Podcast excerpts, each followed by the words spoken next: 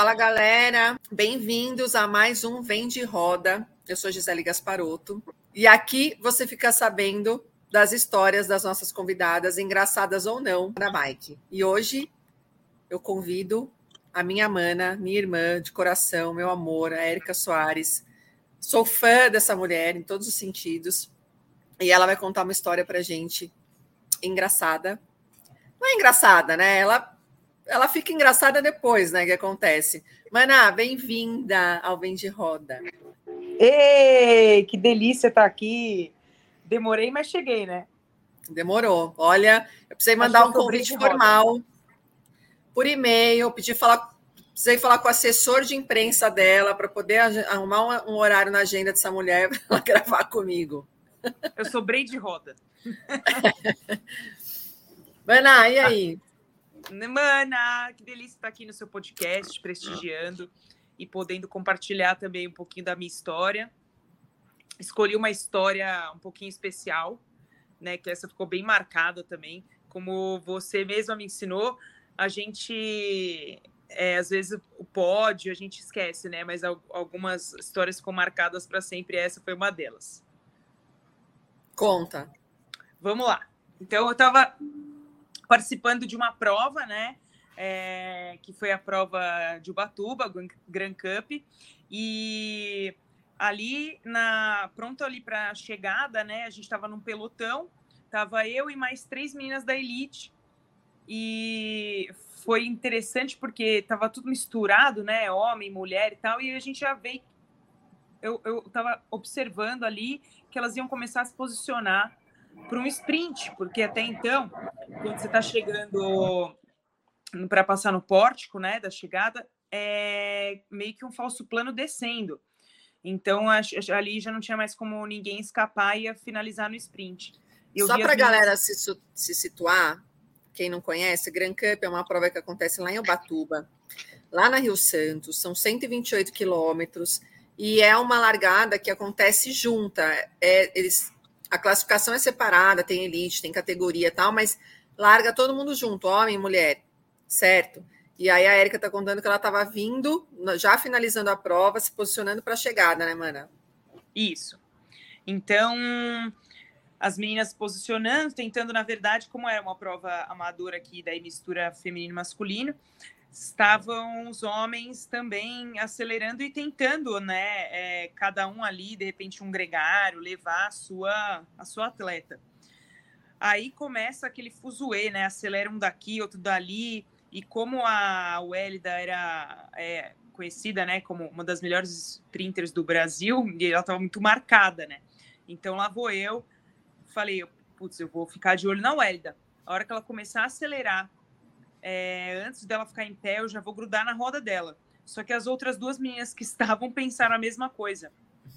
Só que eu estava na linha dela, então eu fui fazendo a linha dela e as outras duas meninas vieram uma de cada lado, né? Uma de cada lado meu e tentando te tirar, tentando me tirar da roda dela. E aí a Wélida levantou e ela tem uma explosão absurda e ela começou a abrir. E nesse desespero, nós três, uma do lado da outra. Aí elas fizeram o quê? Elas me esmagaram. Tipo, virei um sanduíche. Lógico, não foi na maldade, óbvio que não. Tá todo mundo tentando fazer o seu ali na prova e ninguém quer machucar ninguém. Mas nesse momento, as duas vieram de uma vez para cima de mim e bateram roda com roda. E foi engraçado porque foi uma de cada lado né? Eu não tive nem como fugir. E aí, nisso, elas levantaram, continuaram sprintando, disputaram as três o sprint, e eu, puta da vida, comecei a pedalar, caiu um raio para um lado, caiu um raio para o outro, pendurou, a bicicleta não pedalava mais. Aí, nisso, um, um gregário... Detalhe, você não caiu, né? Não, não caí, com, com, tentando controlar a bike, ainda tentando pedalar. O negócio, tá, tá, tá, tá, tá, tá. aí o, o cara, meu, para, para, vai quebrar a bicicleta, você vai cair, para. Eu, não, não, eu tenho que sprintar. As minhas estão indo, eu tenho que sprintar. Ele falou, Érica, para, quebrou, quebrou, não tem mais para onde ir. Aí, éramos que tinha já a Cris Silva estava numa fuga, a gente estava no pelotão, no segundo pelotão. Então, ali éramos quatro. E o pódio vai até o quinto. Então eu tinha o meu lugar no pódio garantido, né? Mesmo com a bicicleta quebrada. Quantos metros eu... tinha ali para a chegada onde aconteceu isso? Você lembra? sei lá, uns 200 metros? 200 metros, 200 metros. Era isso. E aí, porque eu ia levantar, né? Então, tipo, uh, e aí eu pensei, né? Falei, peraí, gente, a prova não acabou? O pórtico tá lá na frente, e eu com a bicicleta aqui quebrada, não dava para pedalar mais. E aí eu ficava olhando para trás, falei, gente, vai vir um pelotão, vai trazer alguma outra menina, e eu vou perder o meu quinto lugar. Imagina, peguei a bicicleta, botei no ombro e saí correndo de sapatilha com a bicicleta, carreg... chorando de nervoso, de ódio. Não sabia se eu ria, se eu chorava. e aí e fui correndo, todo mundo olhando. Vai, você quer isso? A gente tem essa eu... foto. A gente tem essa foto. Tem essa foto. Da sua chegada. eu passei no pórtico e olhando para trás e corria e olhando para trás, corria. nem tirei a sapatilha, nem pensei nisso, em correr de meia que ia ser melhor. E passei.